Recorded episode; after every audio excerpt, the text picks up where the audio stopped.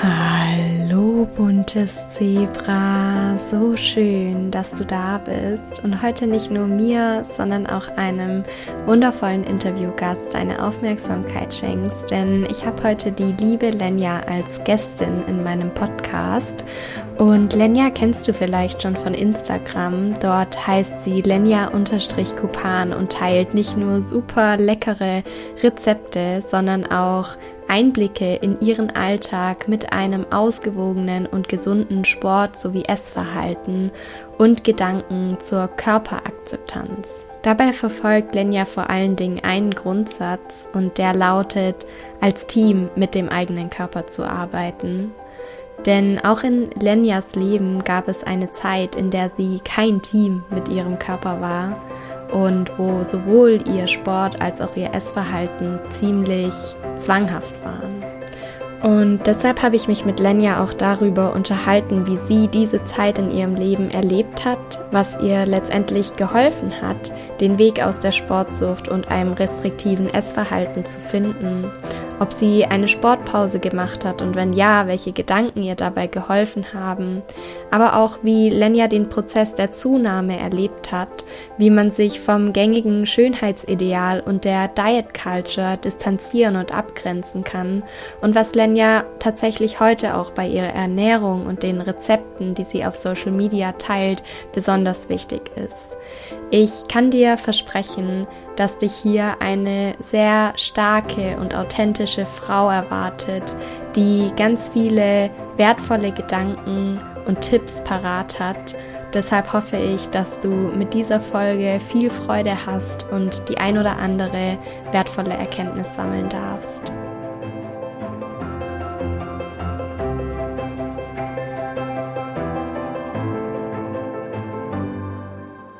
Hallo, liebe Lenja. Ich freue mich riesig, dass du heute hier im Bunte Zebras Podcast zu Gast bist und dass wir die Möglichkeit haben, uns über deine Geschichte, deinen Weg und dein Sein zu unterhalten. So schön, dass du da bist. Willkommen.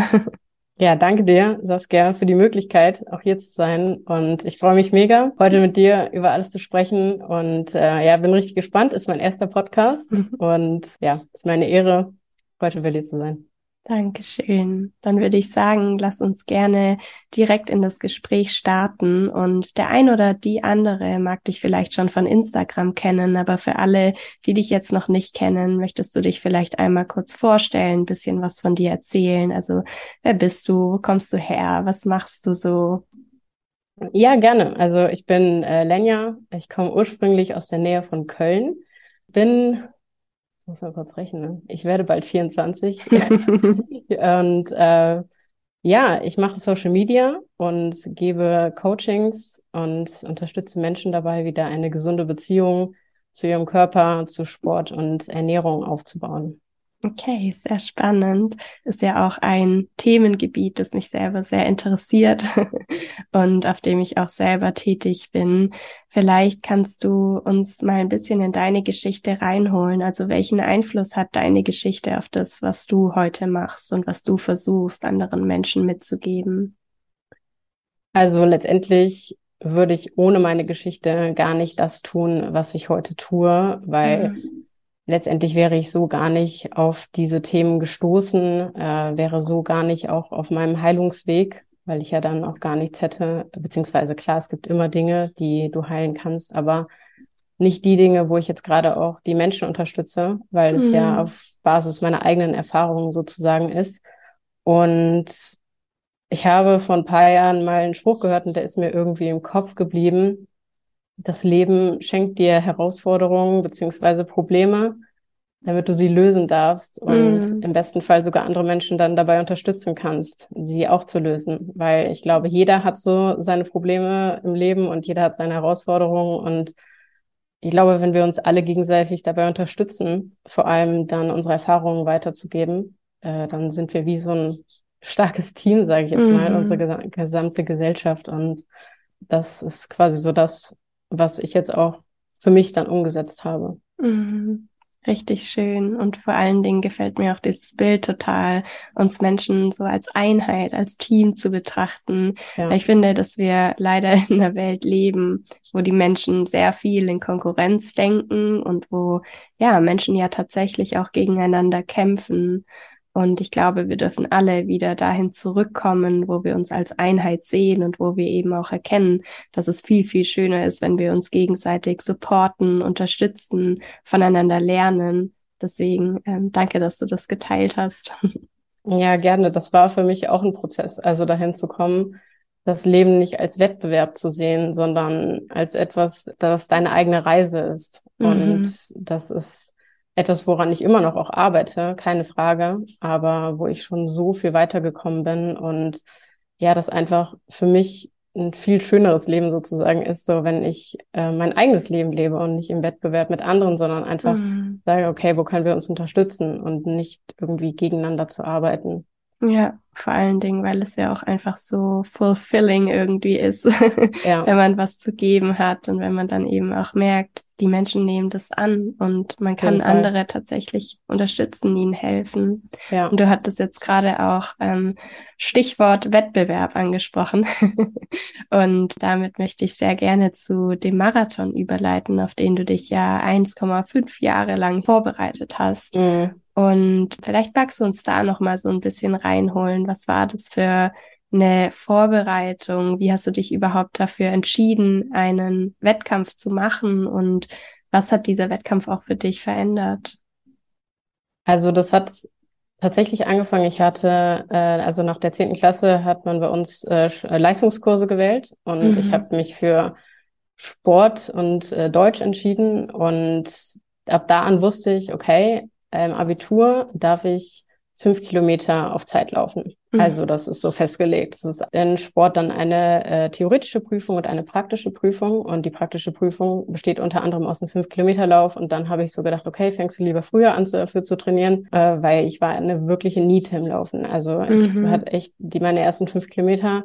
Ich kam zu Hause an, ich war fertig mit den Nerven. Also ich war wirklich äh, komplett durch. Und das Ding ist aber beim Laufen, du wirst relativ schnell besser. Ja. Also so, es ist am Anfang, ist es ein wirklicher Pain, aber wenn du dran bleibst, dann merkst du, okay, hey, das geht dir leichter. Und es ist gar nicht mehr so anstrengend und die Atmung wird besser und dein Laufstil wird besser. Und dann habe ich schon immer das Ziel gehabt, bei uns in der Stadt gibt es so einen Stadtlauf, der ist zehn Kilometer.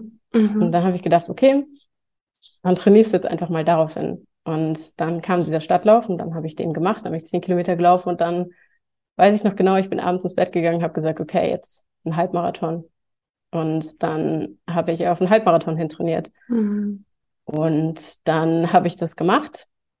Und dann habe ich noch einen gemacht. Und dann habe ich, glaube ich, ja, ich habe sogar noch einen dritten gemacht, relativ schnell hintereinander. Mhm. Und ich hatte schon immer auf meiner Bucketlist stehen, ich möchte mal einen Marathon laufen. Mhm. Und man sagt immer, das Laufalter, das beste Laufalter ist so zwischen 30 und 40. Ich war damals 17.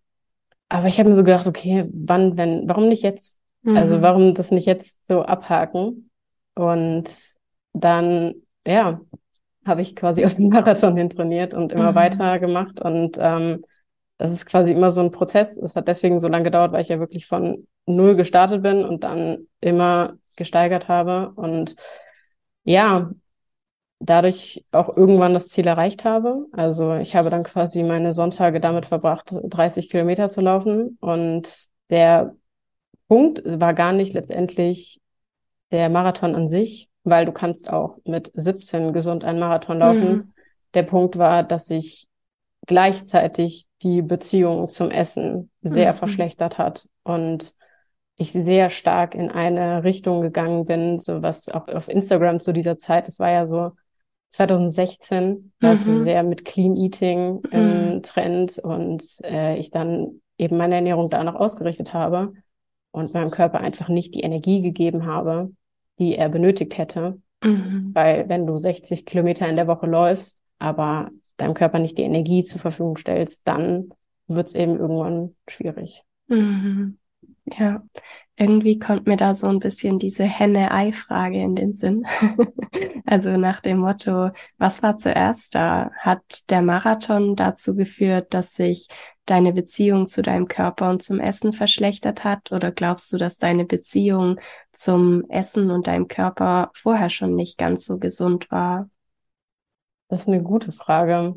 Ich habe mich tatsächlich, ich habe mich auch schon mal gefragt, was zuerst da war. Und mhm. es war einfach so eine große Mischung. Ich glaube, ich hatte schon immer auch quasi mit Selbstbewusstsein, Selbstvertrauen zu kämpfen und war auch nie wirklich zufrieden. Äh, ich habe nie in den Spiegel geschaut und gedacht, boah, toll, mhm. schön, dass du da siehst. Deswegen, das war schon immer so da und es war quasi wie so instabil. Also es mhm. war in, wie so ein instabiles Gebäude.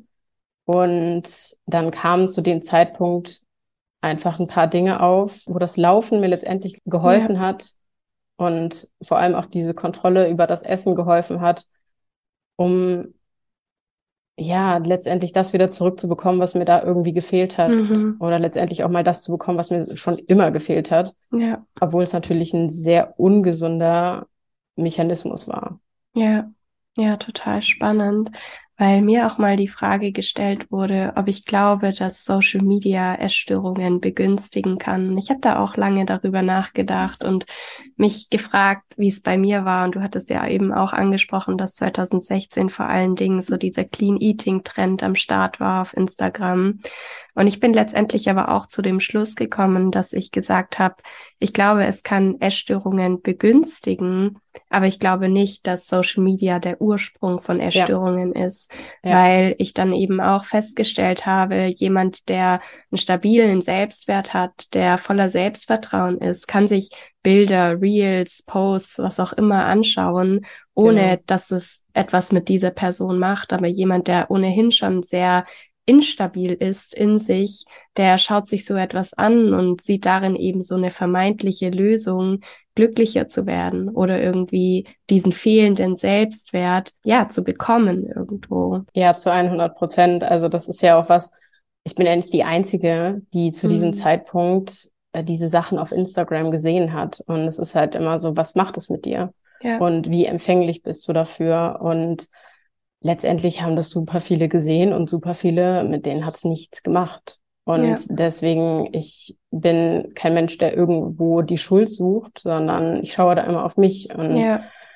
In dem Fall kann ich ganz klar sagen, das hatte einfach mit mir zu tun. Und da kann auch niemand was für, dem ich auf Instagram damals gefolgt bin. So, es hat niemand Schuld daran, sondern das ist einfach etwas, was in mir den Ursprung hatte und mhm. dementsprechend auch nur in mir gelöst werden kann. Und ja. da kann niemand von außen hat da Schuld dran und niemand von außen wird das lösen, sondern das ist einfach meine Verantwortung und äh, hat alles nur mit mir zu tun.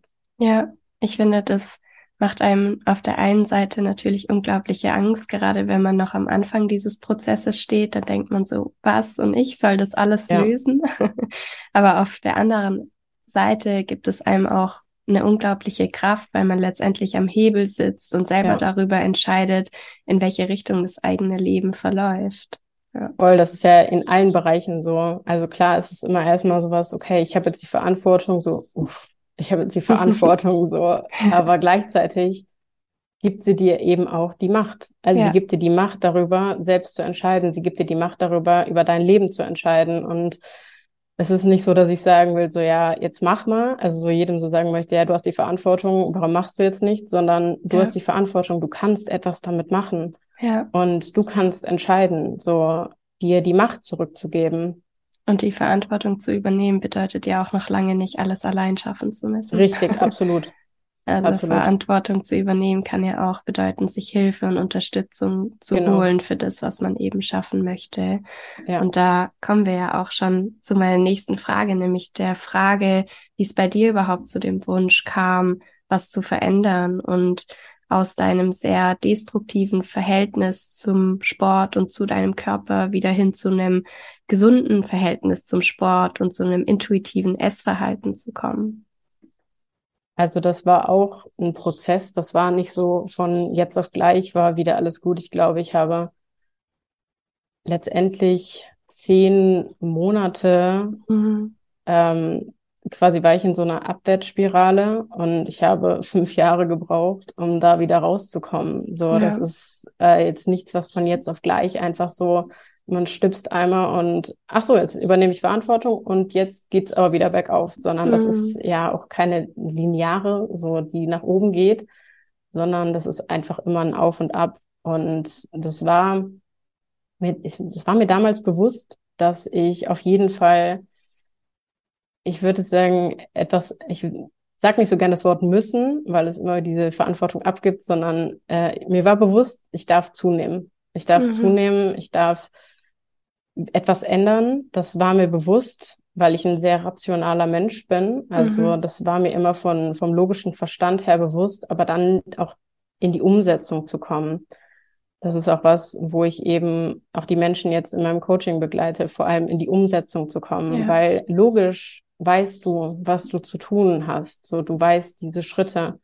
Aber es ist diese Blockade, beziehungsweise diese Blockaden im Kopf, die super schwierig sind zu lösen und wo ich sage, so, es ist die eine Entscheidung zu sagen, okay, ich gehe jetzt los und es ist die andere Entscheidung, dann auch sich Unterstützung zu holen, dass du in die Umsetzung kommst und dass du mhm. dran bleibst und dass du auch in so Down-Phasen weitermachst und dass du sagst, okay, das ist jetzt eine Tiefphase und es geht aber wieder bergauf und langfristig ist der Trend quasi aufsteigend. Mhm. Und bei mir, es gab so einen Moment, es war am Tag nach dem Marathon, ähm, wo ich dann, ich bade sonst nie, aber ich konnte nicht so gut laufen, weil meine Beine so ja. rot waren, sage ich jetzt mal. Ähm, dann habe ich gesagt, okay, dann nimmst du jetzt mal ein Bad und dann habe ich ein Bad genommen und bin da fast umgekippt. Also mhm. so, weil mein Körper wirklich komplett gestreikt hat und mhm. einfach komplett am Ende war und ich gesagt habe, okay,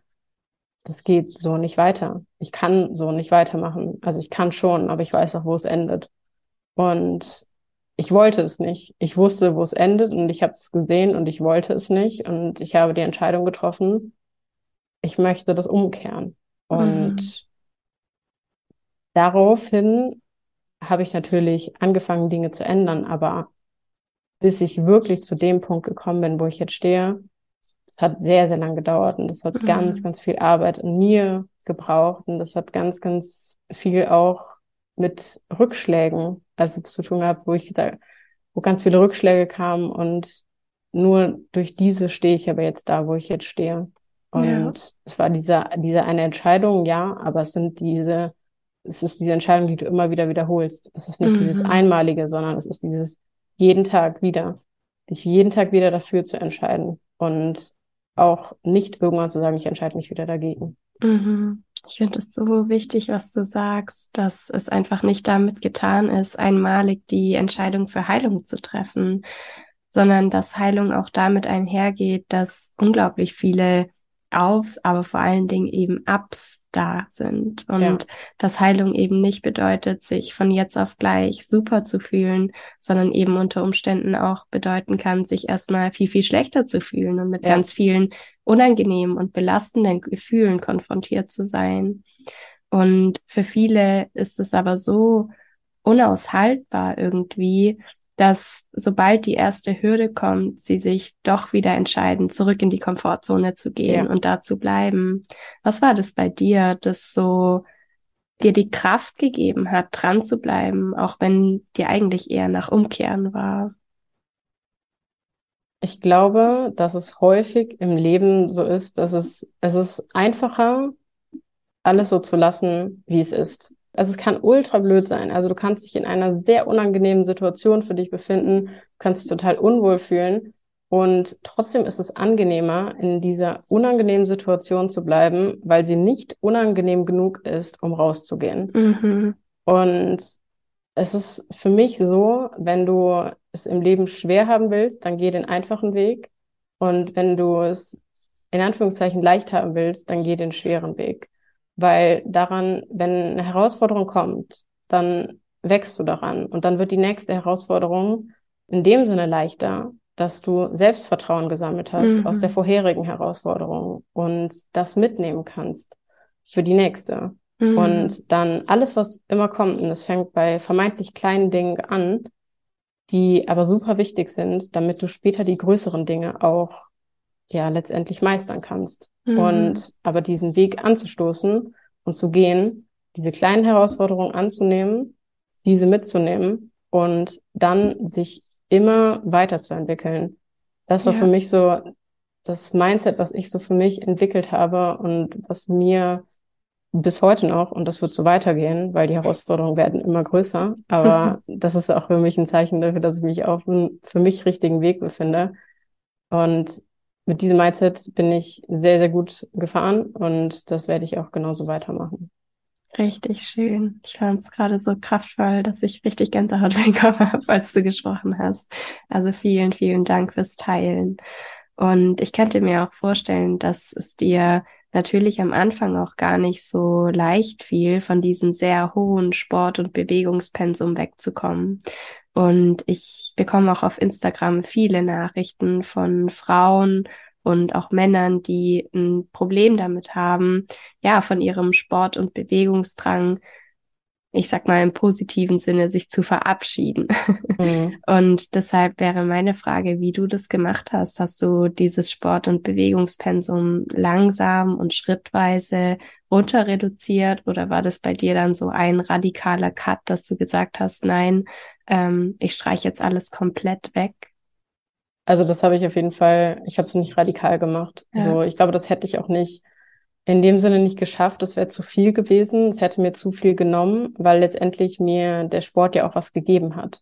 Es war ja nicht nur, nicht nur das Negative, es war das Ausmaß, was mhm. das Negative war. Ja. Und ich merke das bis heute, dass ich Sport für mich brauche. Ich liebe Sport. Also mhm. ich möchte mir ein Leben ohne Sport nicht mehr vorstellen.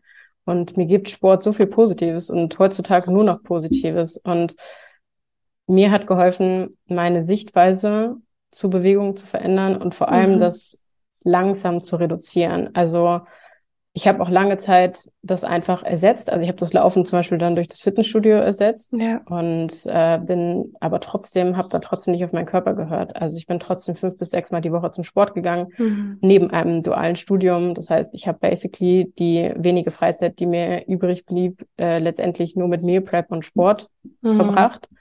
Und erst danach, als ich wirklich tatsächlich, als ich die meiste Zeit hatte, um letztendlich Sport zu machen, habe ich auch mal zugelassen, mich überhaupt damit zu befassen. Also mhm. überhaupt damit zu befassen, weil ansonsten war ich immer in so einem Hamsterrad, noch immer in so einer Routine drin. Und aus dieser Routine bin ich auch nicht ausgebrochen, sondern sich wirklich hinzusetzen, zu hinterfragen, warum mache ich das? So tut meinem Körper das jetzt gut? Und warum behandle ich meinen Körper eigentlich gerade so?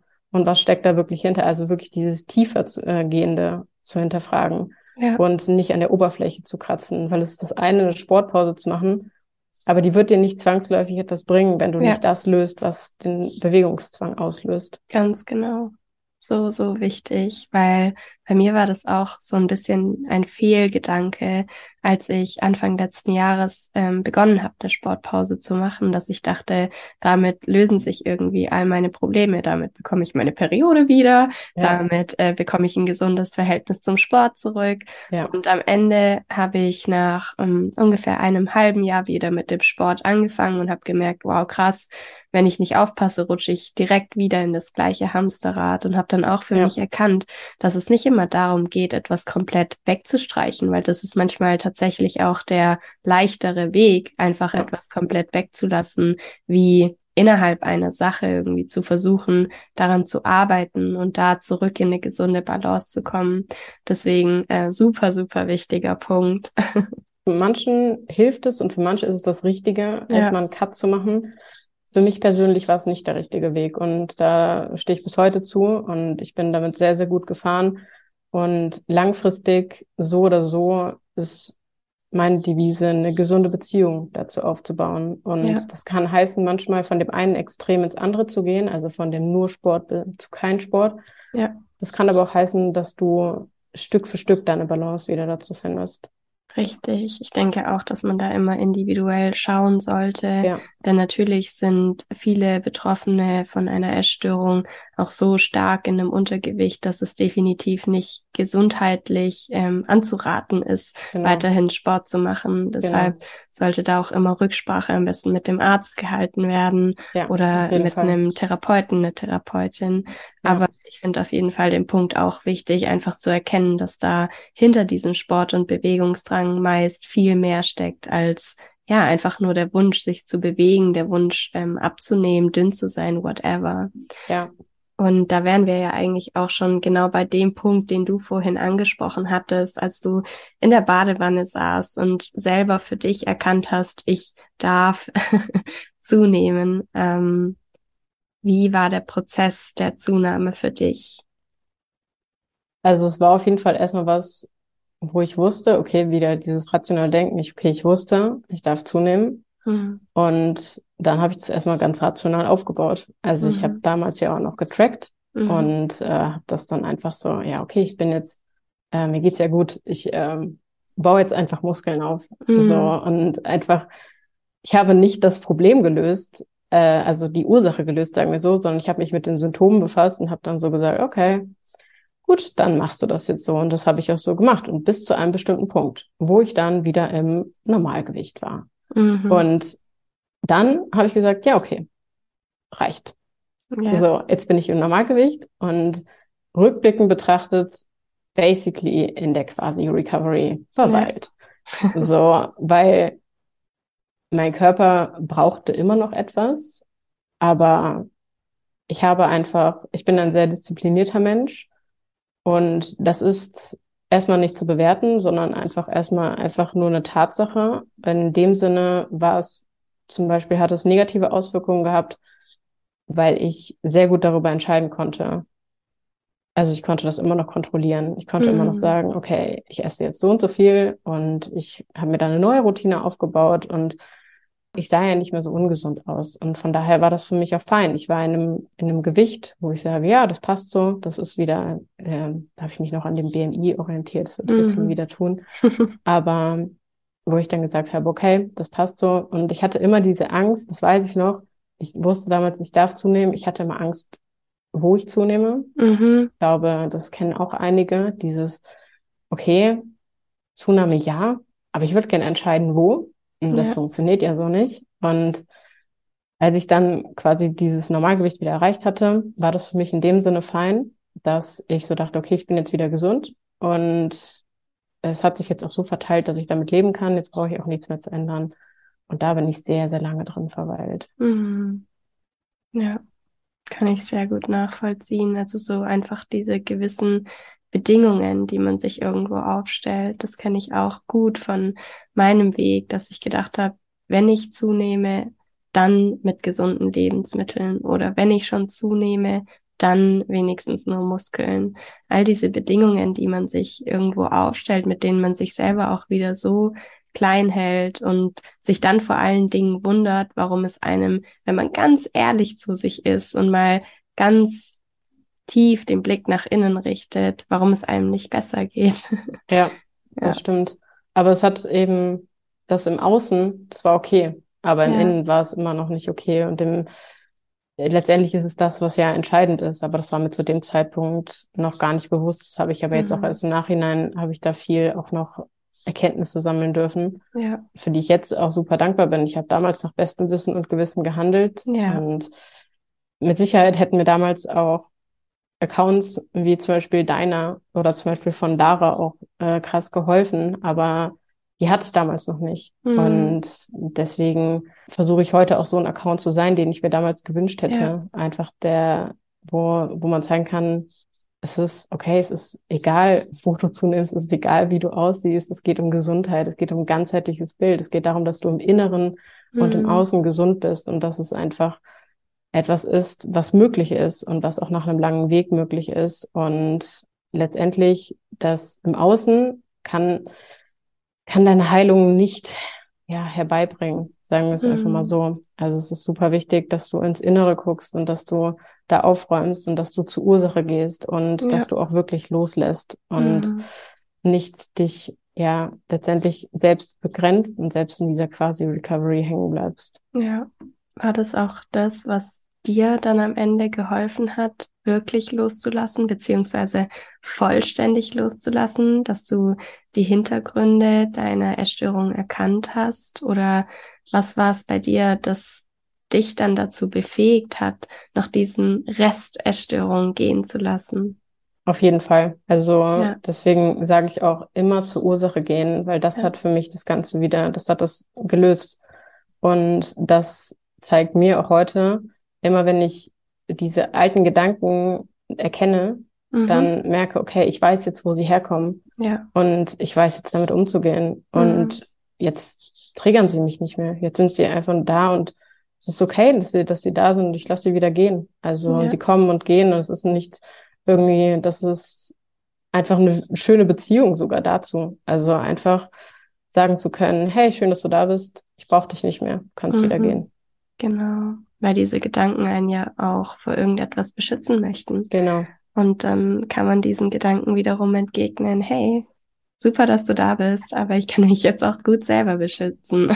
Ja, genau das ist es. Ja, ja. und ich sag auch oft, dass es ja auch so wichtig ist, gerade für zukünftige Herausforderungen, dass man nicht immer wieder mit der Essstörung reagiert. Und dafür ist es einfach elementar, dass man die eigene Essstörung versteht, um ja. eben für kritische Situationen oder Herausforderungen im eigenen Leben, die es zwangsläufig geben wird, da müssen wir uns nichts vormachen, vorbereitet zu sein und sich dafür ja. eben, ja, im besten Fall irgendwie zu wappnen, alternative Bewältigungsstrategien zu haben. Ja. Auf jeden Fall. Und allein dadurch durfte ich auch super viel lernen. Also auch wie ich jetzt mit anderen Sachen umgehe. Das mhm. habe ich dadurch einfach, weil ich viel mehr über mich erfahren habe, auch generell über mein Verhalten, warum ich etwas tue, wie ich mich verhalte und so weiter.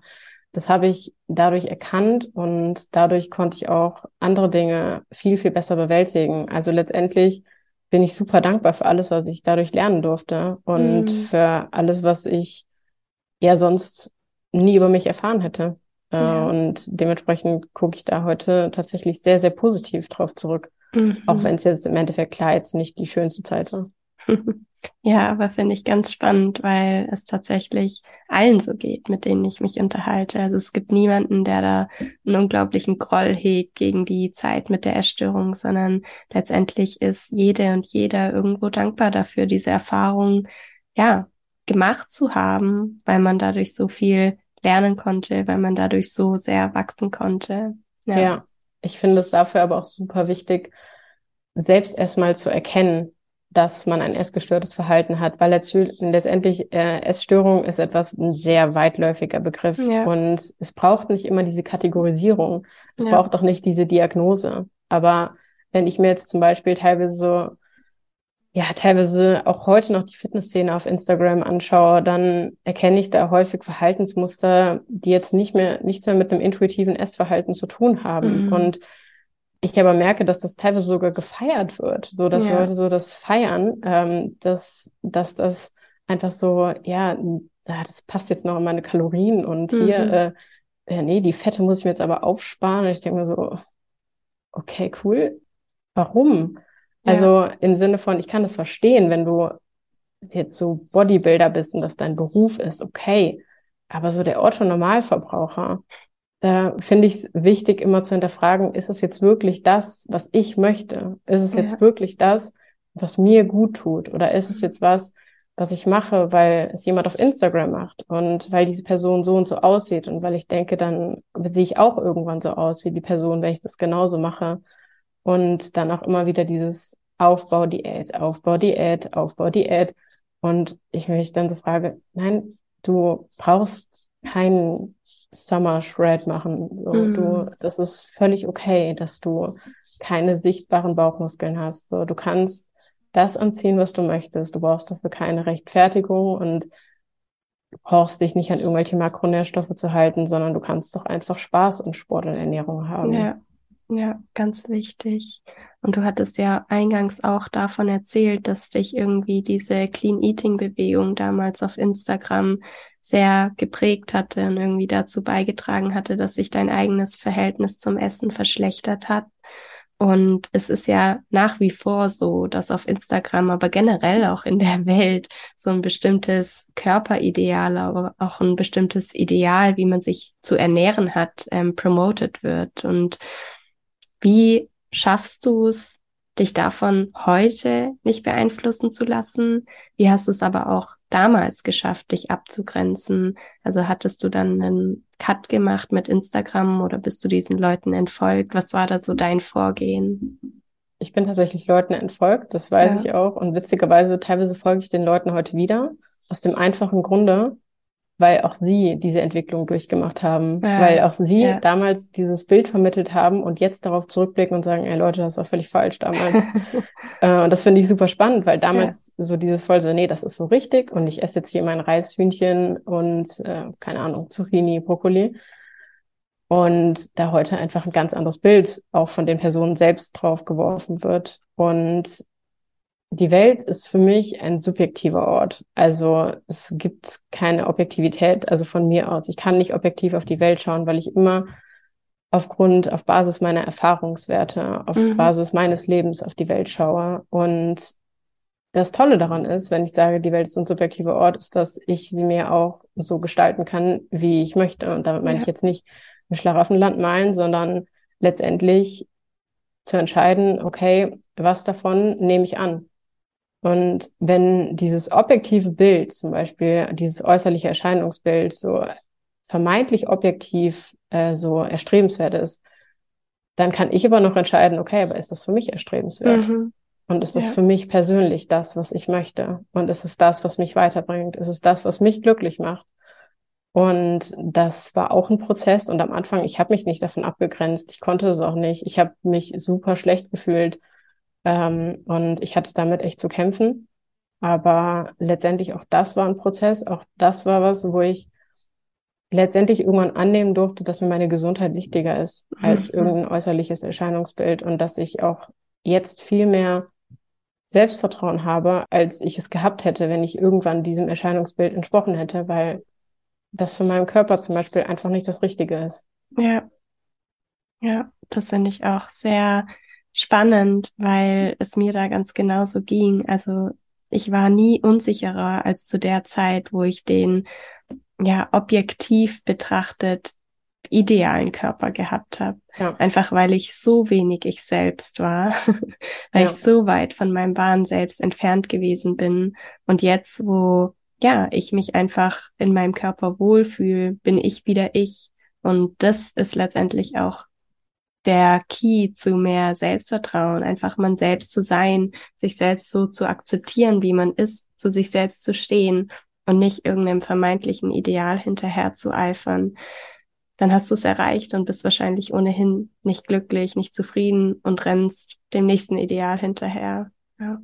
Das ist immer dann, wenn du das Glück im Außen suchst. Mhm. Und ich zum Glück für mich die Erkenntnis gefunden habe, ist, das Glück ist nicht im Außen. Ja. Also das Schein trügt auch bei vielen anderen Menschen. Und ja. deswegen lohnt, lohnt es sich auch gar nicht, sich mit anderen zu vergleichen. So, weil Leute zeigen dir immer nur das, was, was sie möchten, dass mhm. sie dir mhm. zeigen. Und das ist völlig okay. Jeder kann das von sich zeigen, was er möchte. Aber deswegen darfst du auf dich schauen und nicht auf andere und darfst darauf schauen, wie es dir geht, was dich glücklich macht. Ja. Und nicht zu schauen, okay, die Person wird glücklich, was macht die denn? Ja. So, weil Du weißt erstens nicht, ob die Person glücklich ist und du weißt auch nicht, ob sie das macht, was sie glücklich macht. Richtig. Und wir ärgern uns natürlich alle irgendwo über diese Diet Culture und dass bestimmte Körperideale promoted werden und als besser abgestempelt werden wie andere. Aber ich habe auch vor kurzem darüber nachgedacht, dass wir ja letztendlich darüber entscheiden können, ob wir Teil dieser Bewegung sein möchten oder ob wir eben auch bewusst sagen, wir stellen uns dagegen, indem wir diesem Ideal halt nicht hinterher eifern oder ja. indem wir die Menschen darüber aufklären, dass es nicht dieses eine Ideal gibt, sondern eine Bandbreite an Idealen, ja. dass jeder schön ist, so wie er beziehungsweise sie ist. Ja. Und es gab mal diesen klugen Menschen, der auch gesagt hat, sei du selbst die Veränderung, die du die du dir wünschst mhm. für diese Welt. Und letztendlich ist es ja genau das, was man auch auf die Diet Culture übertragen kann. Voll. Also das Zitat von Gandhi mag ich auch sehr, mhm. sehr gerne. Ähm, der Punkt ist, dass ich ganz, ganz wichtig noch finde, nicht darüber zu urteilen. Auch ja. so, weil ich glaube, es gibt Menschen, die sind damit super happy. So mhm. genau diesem Bild zu entsprechen, das zu verfolgen. Und das möchte ich gar nicht in Frage stellen. Es ist nur einfach wichtig, das nicht zu machen, weil es andere machen, sondern weil es dich dann erfüllt und weil es wirklich das Richtige für dich ist. Ja. Und nicht über irgendeinen Weg zu urteilen, egal in welche Richtung er geht, sondern deinen Weg zu finden und deinen Weg dann auch zu gehen und sich davon zu lösen, von anderen zu lösen und auch zu deinem Weg zu finden, das gibt dir auch dieses Selbstvertrauen und dieses Selbstbewusstsein, weil du dann mehr du selbst sein kannst. Dann ziehst du mehr Menschen an, die auch, die zu dir passen. Und dann ja. ziehst du auch die Dinge in dein Leben, die zu dir passen, wenn du immer mehr du selbst wirst. Ja, super schön. Vielen Dank fürs Teilen. Und du teilst ja heute auch auf Instagram einige Rezepte und Einblicke in deine Ernährung, auch mal Full Day of Eatings und so weiter. Deshalb würde ich dich gerne noch fragen, was dir heute bei deiner Ernährung wichtig ist. Gibt es noch Dinge, auf die du achtest oder ja, gib uns da gerne mal so einen kleinen Einblick. Ja, gerne. Also für mich ist einfach heute wichtig, dass ich in meiner Balance lebe mhm. und was ich super spannend finde, ist, dass ich tatsächlich mittlerweile sehr, sehr selten irgendwelche Cravings habe. Ich mhm. liebe es, mich in Anführungszeichen gesund, beziehungsweise ich sage immer gerne nährstoffreich zu ernähren, ja. Weil ich liebe es, wie ich mich dadurch fühle. Und ja. ich merke auch, dass mein Körper dankbar dafür ist. Und durch diesen Prozess durfte ich auch lernen, dass wenn ich meinem Körper nichts verbiete, wenn er immer weiß, er kann das haben und er hat es auch schon bekommen, zum Beispiel jetzt so Sachen, die man sich, die man sich damals verboten hat, mhm. dann ist doch gar nicht mehr dieses Verlangen danach da. Und deswegen, ich bin so froh, dass ich jetzt über diesen Punkt hinaus bin, dass ich jetzt einfach meine Balance gefunden habe. Und wenn ich Lust auf irgendwas habe, so dann esse ich das. Und ansonsten achte ich natürlich darauf, äh, proteinreich zu essen, einfach weil ich immer noch das Ziel habe, Muskulatur aufzubauen, aber nicht krampfhaft, sondern einfach, mhm. weil es mir Spaß macht und weil ich gerne ins Fitnessstudio gehe. Ich merke, es fehlt mir, wenn, wenn ich das nicht habe, aber ich habe da keine Ziele, sondern also keine irgendwie in Zahlen, irgendwelche Ziele oder sonst irgendwas, sondern es macht mir einfach Spaß, meinen Körper zu fordern, wenn er dazu bereit ist und ja. mit ihm zu arbeiten und ihm etwas Gutes zu tun, wenn ich Sport mache und ihm dann auch die Nährstoffe zu geben, die er dann braucht. Und deswegen achte ich natürlich auf eine proteinreiche Ernährung, aber da ist trotzdem keine Verbote, kein Verzicht mehr drin. Und wenn ich Bock habe, Donuts zu essen, dann esse ich Donuts. und wenn ich auch mal ein paar Wochen gar keinen Bock auf irgendwas in die Richtung habe, dann habe ich halt gar keine Lust und dann esse ich das auch nicht.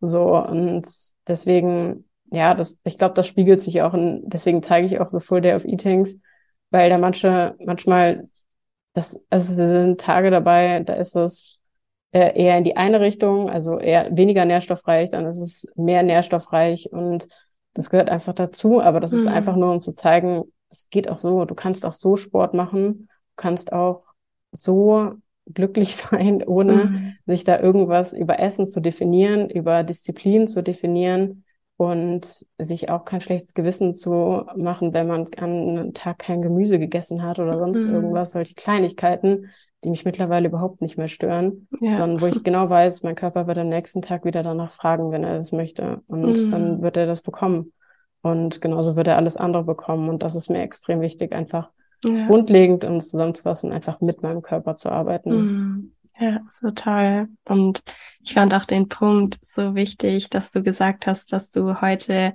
ja keinerlei Cravings mehr hast, was ja darauf hindeutet, dass du deinem Körper tatsächlich alles gibst, was er braucht, dass du ihn mit allem versorgst.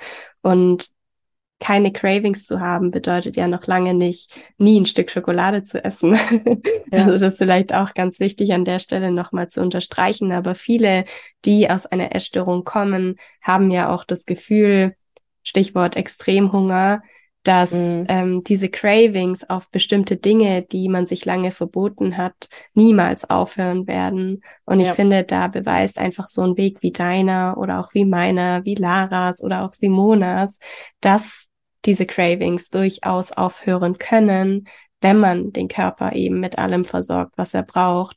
Ja. Und gerade in dieser Phase eines extremen Hungers braucht er nun mal vielleicht auch nährstoffärmere Lebensmittel. Aber er wird sich wieder einpendeln, wenn man dem eben auch nachgeht. Auf jeden Fall. Und vor allem, wenn du dein Gewicht erreicht hast, was für ja. deinen Körper das Richtige ist. Und sich dann nicht an irgendwelchen Zahlen festzuklammern von früher, sondern deinem Körper zu vertrauen, dass er weiß, wann er sich wieder sicher fühlt. Und ja. das, das zeigt er dir. Das zeigt er dir in so einfachen Dingen, äh, wie zum Beispiel, wenn ich jetzt so, gestern Abend war ich mega satt und ich war heute Morgen immer noch mega satt. So mhm. und habe dadurch erst später gefrühstückt.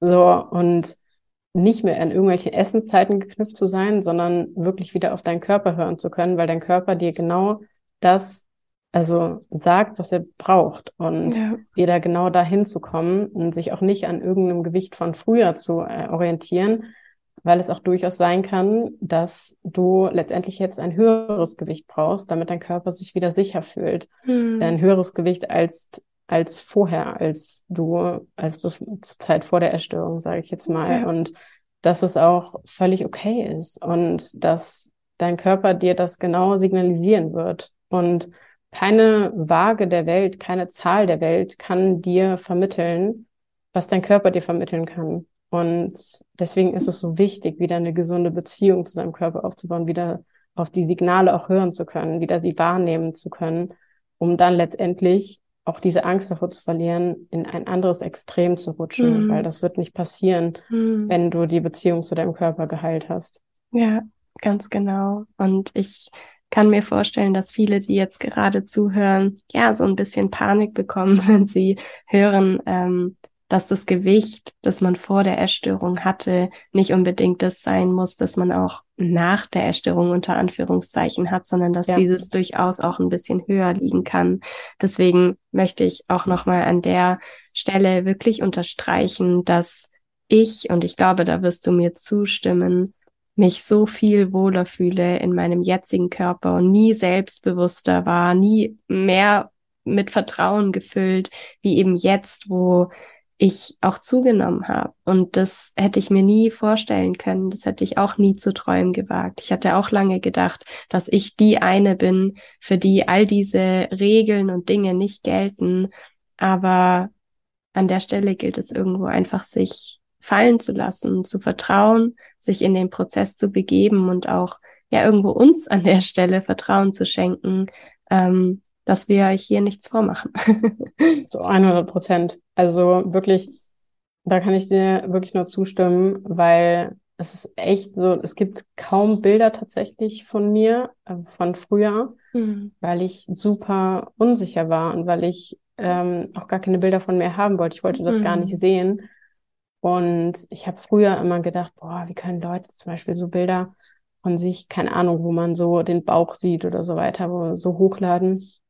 Mittlerweile ist das einfach kein Problem mehr. Und das, obwohl ja. ich ja quasi jetzt viel mehr wiege als damals. Und das zeigt einfach, dass das Gewicht gar nichts damit zu tun hat, ob du dich wohlfühlst oder nicht. Mhm. Es hat auch gar nichts mit deinem Selbstvertrauen zu tun, sondern du darfst dich von dieser Zahl lösen und du darfst wieder zu dir finden. Und ich glaube, dass es ganz, ganz schwer ist am Anfang, auch dieses Vertrauen da wieder zu schaffen, weil man letztendlich auch dieses Vertrauen komplett verloren hat. Aber wenn das wieder da ist, das ist wirklich, und deswegen sage ich auch jetzt, bin ich so dankbar dafür, dass ich jetzt so selbstbewusst und so viel mhm. Selbstvertrauen habe wie noch nie. Und ich sage, ich weiß nicht, ob ich jetzt hier stände mit so viel Selbstvertrauen und Selbstbewusstsein, wenn mir das alles nicht passiert wäre und ich vorher eben auch nicht wirklich das Selbstvertrauen hatte und nicht das Selbstbewusstsein und nur durch diesen ganzen Prozess, und ich sage nicht, dass es nicht auch deutlich gesündere Wege gibt, dahin zu kommen, aber ich jetzt hier so stehe und dass das auch etwas super Schönes sein kann. Ja, ganz genau richtig schöne Schlussworte eigentlich. Deswegen würde ich dir jetzt gerne noch meine Abschlussfrage stellen, die ja all meine Interviewgäste gestellt bekommen. Und zwar ist es die Frage, was deine bunteste Eigenschaft ist. Denn wir sind ja im Bunte Zebras Podcast, in dem unter anderem die bunten Eigenschaften eine Rolle spielen. ja, auf jeden Fall darüber nachgedacht. Ich finde es auf jeden Fall eine, eine gute Frage, weil bunt natürlich auch sehr stark zu interpretieren ist. Ich habe, ich würde, glaube ich, sagen, dass das, was ich an mir am meisten schätze, ist, dass ich bisher aus allem, was mir passiert ist, immer etwas Positives ziehen konnte mhm. und mir das im Leben sehr, sehr viel schon gegeben hat und ich super dankbar dafür bin und das wirklich eine Eigenschaft ist, die ich an mir sehr, sehr schätze und wo ich mir wünschen würde, dass das viele Menschen auch erfahren, weil es einfach etwas super Schönes sein kann, mhm. immer wieder ein positives Licht auf Dinge zu lenken und eben auch in vermeintlich erst negativen Dingen noch etwas Positives für sich rauszuziehen. Ja, richtig schön. Eine echt tolle, wunderbare Eigenschaft, ähm, die man dir auf jeden Fall auch anmerkt, hat man auch im Gespräch immer wieder, ja, festgestellt, dass du aus diesen Tiefs doch irgendwie immer mit Dankbarkeit rausgegangen bist. Und das finde ich unglaublich schön. Und ja, wird dir mit Sicherheit auch noch ganz viele Türen öffnen und dich ja riesengroß wachsen lassen. Danke dir. Super. Dann ähm, würde ich sagen, beenden wir den Podcast an dieser Stelle. Ich bin auf jeden Fall super dankbar für das Gespräch mit dir. Es hat mir ganz viel Spaß gemacht. Ich glaube, da waren viele wichtige Punkte dabei. Also danke fürs Teilen. Danke auch für deine Offenheit. Und ja, wenn du irgendwann mal hier in Stuttgart sein solltest, dann äh, melde dich und wir gehen den besten veganen Donut essen. das machen wir auf jeden Fall. Da freue ich mich drauf. Dann bedanke ich mich bei dir und wünsche dir noch einen schönen Tag. Danke, dass ich hier sein durfte. Ich dir auch.